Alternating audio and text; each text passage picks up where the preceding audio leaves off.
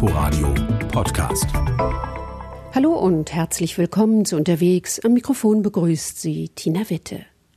Bali, Thailand oder Kambodscha, Vietnam, die Philippinen, Singapur, das sind Traumziele westlicher Touristen, vor allem im europäischen Winter. Seit dem Ausbruch der Corona-Pandemie sind sie kaum erreichbar. Für die Menschen, die dort zu Hause sind und die von den Urlaubern leben, ist es ein harter Schlag in Hotels, Restaurants, für Tourbegleiter, Bootsvermieter, Tauchlehrer, Souvenirproduzenten, für Tuk-Tuk-Fahrer oder Tempelguides. Wie geht es diesen Menschen jetzt? Setzen sie auf ein Ende der Reisebeschränkungen oder satteln sie um? Verändert Corona den Tourismus für immer? Lena Bodewein, ARD-Korrespondentin in Asien, mit einem Stimmungsbild aus Indonesien und Kambodscha. Indonesien, Bali, Insel der Götter. Das ganze Dorf Sidemen ist auf den Beinen. Die große Zeremonie steht an. Die Bewohner strömen zum Tempel. Die Frauen tragen die traditionelle Spitzenbluse und bunte Schärpe, geflochtene Körbchen mit Opfergaben auf dem Kopf und Maske im Gesicht. Die Männer mit den festlichen Wickelröcken und Kopfputz ebenfalls mit Maske.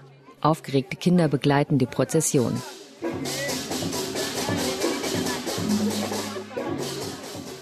Vor dem Tempel stehen sie an. Eigentlich sollen alle Abstand halten und nur 20 Menschen gleichzeitig dürfen in den Tempel hinein. Aber das mit dem Abstand ist schwer einzuhalten. Die Menschen sind zu froh, dass die Stimmung wieder etwas besser ist. Kadek Adita Pramayana erzählt. So now the situation in Bali it's getting better.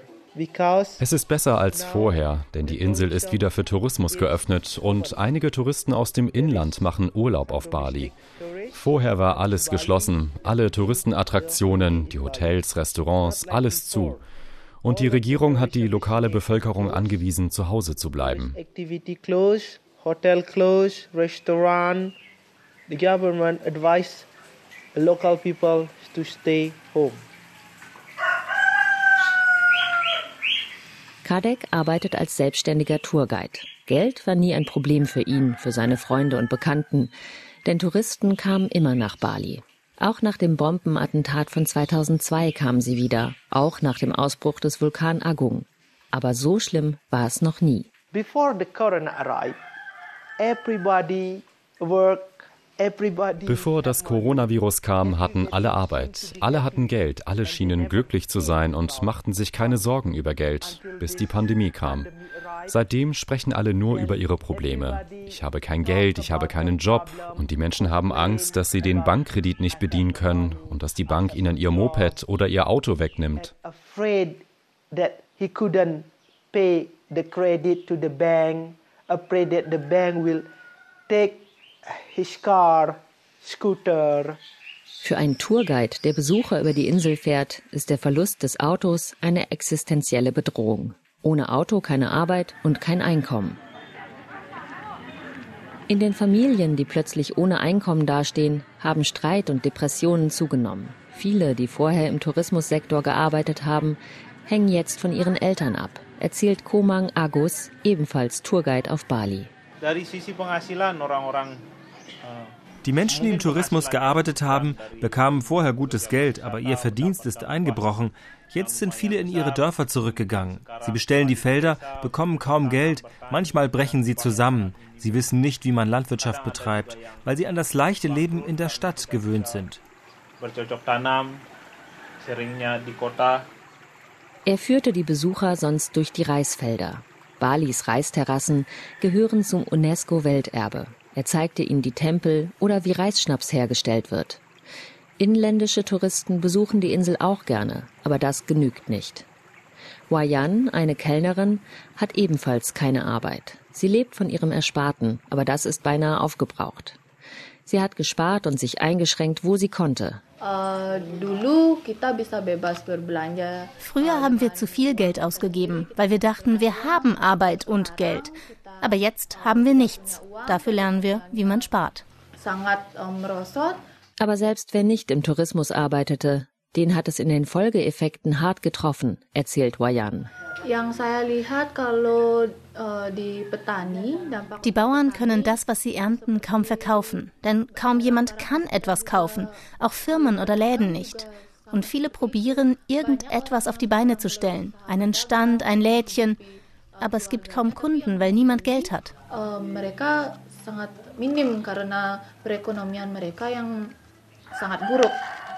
Der Tourismus macht mehr als die Hälfte von Balis Bruttoinlandsprodukt aus.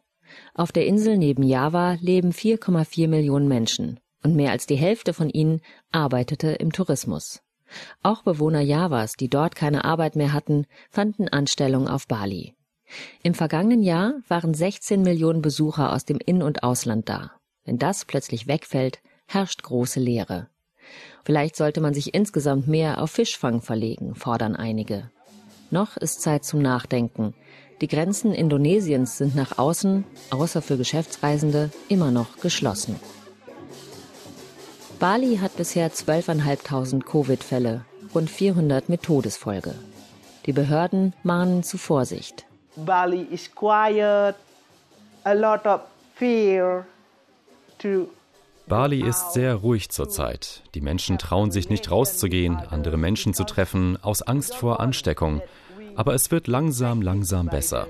Die Zeremonien im Tempel sind erlaubt und Beerdigungen auch.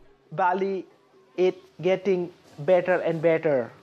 The ceremony already allowed, the cremation ceremony already allowed. Nicht nur Indonesien mit Bali, Borneo und Borobudur, mit Stränden, Regenwäldern und Tempeln ist ein beliebtes Ziel für Touristen. Viele Länder Südostasiens gehören dazu. Die Philippinen oder Vietnam, Thailand, Malaysia, Singapur oder Kambodscha.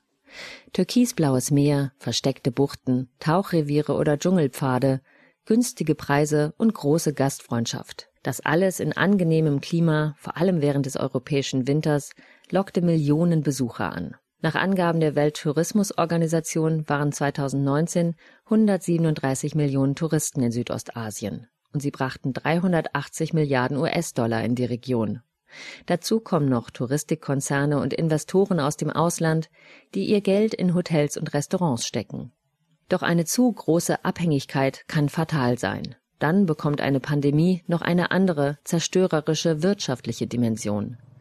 Obwohl viele Länder Südostasiens die gesundheitliche Bedrohung durch das neuartige Coronavirus viel schneller als der Westen in den Griff bekommen haben, so bleiben ihre Grenzen doch geschlossen und der Tourismus liegt da nieder.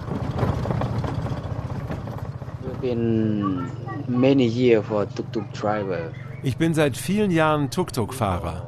Bevor Covid kam, habe ich einen Kredit aufgenommen, um ein neues Tuk-Tuk und Moped zu kaufen, um meine Kunden zu den Tempeln zu fahren. Aber jetzt gibt es keine Touristen. Meiner Arbeit geht es nicht gut. But right now, no tourists and our job not good right now. We cannot do anything right now. Vor Covid fuhr Tör Moll in seiner Moped-Droschke Touristen zu den beeindruckenden Tempelanlagen rund um Siem Reap. Der Tourismus in Kambodscha konzentriert sich zu großen Teilen auf die prachtvollen Relikte der Khmer-Zivilisation, die hier zwischen dem 8. und 14. Jahrhundert ganze Städte errichtete. Die bekannteste Anlage ist Angkor Wat, der große Tempel, der auch die Flagge Kambodschas schmückt. Hier geht Tör gerade ein paar Schritte der Ort, an dem normalerweise Touristen aus China, den USA, Japan, Deutschland, Australien wie gestapelt stehen, um die Reliefs mit den anmutigen Tänzerinnen anzuschauen, um die steilen Treppen zu erklimmen oder den Sonnenaufgang zu erleben. Er ist leer. Ohne Einkünfte, aber mit Schulden bei der Bank, so setzt Tör seine Hoffnung auf die baldige Rückkehr der Touristen zu den Tempeln und nach Siam Reap. Hier arbeitet auch Perren Rohn, er leitet die Hilfsorganisation Bridge of Life School. Sie ermöglicht es Kindern aus ärmsten Verhältnissen, eine Schulbildung und eine Ausbildung zu bekommen. Aber momentan sei die Bildung nicht das Wichtigste in seiner Arbeit. You know, for this time, one of the most important thing is to Am wichtigsten ist es, Essen zu beschaffen und zu überleben. Wir haben also unsere Arbeit erweitert. Wir helfen den Menschen in den schwimmenden Dörfern auf dem Tonle Sap-See, dem größten See Asiens. Sie sind am härtesten getroffen, denn ohne Touristen können sie keine Touren anbieten. Außerdem machen große Dürren dem See und den Flüssen zu schaffen. Wir haben bisher mit Hilfe unserer Spender 15 Tonnen Reis verteilt, dazu noch Fisch, Salz und Pflanzenöl zum Kochen, damit sie wenigstens überleben können. And so to resident it provides some Viele Kambodschaner hatten schon vor der Corona-Krise Mikrokredite aufgenommen, und zwar im Schnitt in einer Höhe von 4000 US-Dollar. Zum Teil nehmen die oft unseriösen privaten Kreditgeber 20 Prozent Zinsen. Das Pro-Kopf-Einkommen in Kambodscha liegt bei 1500 Dollar pro Jahr. Das heißt, momentan stürzen Millionen arbeitsloser Kambodschaner in eine Schuldenkrise. Wir bekommen keine Unterstützung von der Regierung, keine Kredite, keine Essensgutscheine. Wir haben fast nichts, nur Hilfsorganisationen wie unsere Bridge of Life School. Aber wir können mit dem großen Bedarf kaum noch klarkommen. Die meisten Leute, die im Tourismus gearbeitet haben, sind aufs Land zurückgekehrt. Vielleicht zu ihren Großeltern, da ist das Leben billiger. Sie können Reis anpflanzen oder fischen, einfach nur um zu überleben.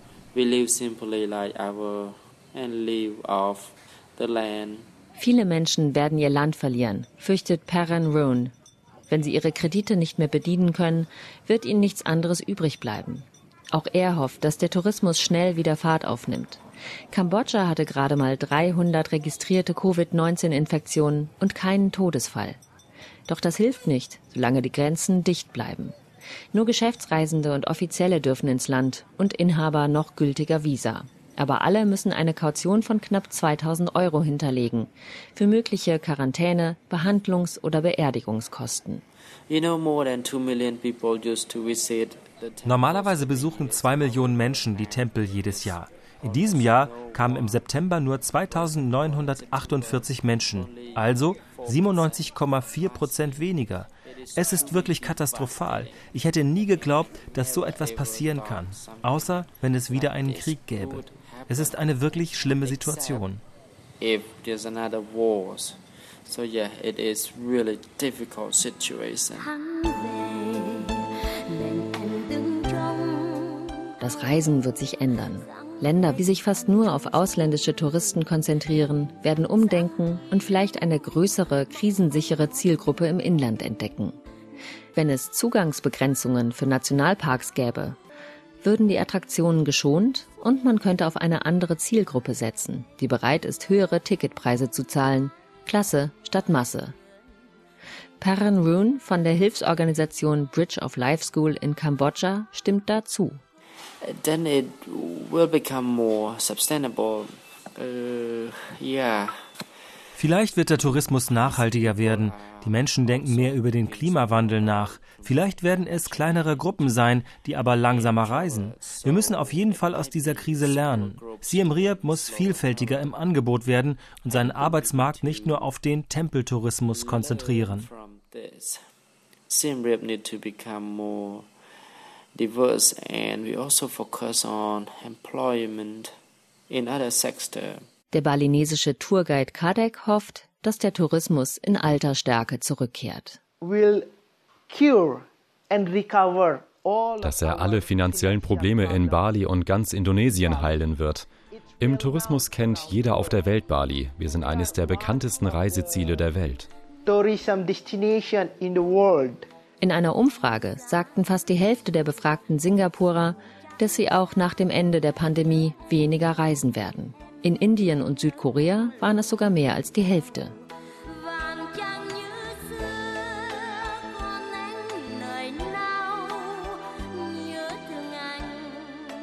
Ein winziges Virus hat die Welt verändert. Das Global Village ist kein Dorf mehr sondern wieder ein riesiger Planet mit sieben Kontinenten und großen Entfernungen dazwischen. Oft zu groß, um zueinander zu kommen. Ich hoffe, der Tourismus kehrt zurück.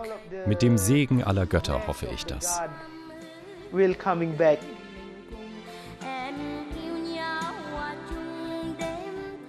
Tina Bodewein war in Indonesien und Kambodscha unterwegs. Wir hören uns in der nächsten Woche wieder. Dann geht es nach Thailand. Danke fürs Zuhören.